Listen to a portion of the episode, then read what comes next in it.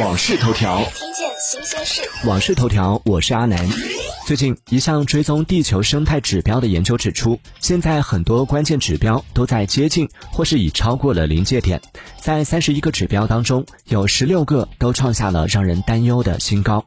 其中，二氧化碳浓度在二零二一年四月达到了百万分之四百一十六。是有记录以来最高的全球平均浓度。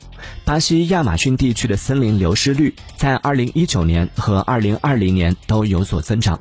2020年，森林砍伐面积达到了一百一十一万公顷，创下了十二年新高。